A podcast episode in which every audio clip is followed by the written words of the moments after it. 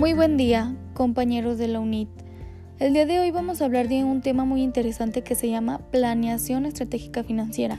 Antes que nada me presento con ustedes, mi nombre es Jimena Cervantes y soy estudiante de la Universidad UNIR. La planificación estratégica financiera es un proceso que abarca un conjunto de métodos, instrumentos y objetivos para la evaluación de una organización, con el fin de prever sus necesidades de fondos y su correcta utilización representa una ventaja sostenible para esta misma. Los planes financieros pueden ser clasificados en dos partes, a largo plazo y a corto plazo. Planificación a corto plazo.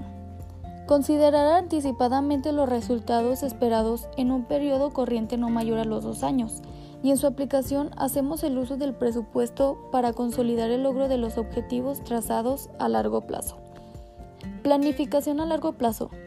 Esta forma parte de una planificación de estrategia que requiere de la participación de toda la organización en su conjunto y que en definitiva marcará el horizonte para alcanzar las metas fijadas por los ejecutivos. La planificación permite a toda administración definir objetivos y establecer prioridades para conseguirlos. ¿Cuál es la importancia de la planificación financiera en una empresa? La administración puede respaldar su visión estratégica y prever la disponibilidad de recursos para lograrlo. Permite identificar el uso de métodos para el uso racional de los recursos. Administración de posibles riesgos, contingencias y la adopción de medidas para afrontarlos.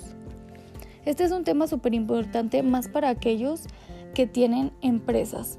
Y bueno, esto ha sido todo por hoy. Te espero en el siguiente podcast. Que tengas lindo día. Hasta luego.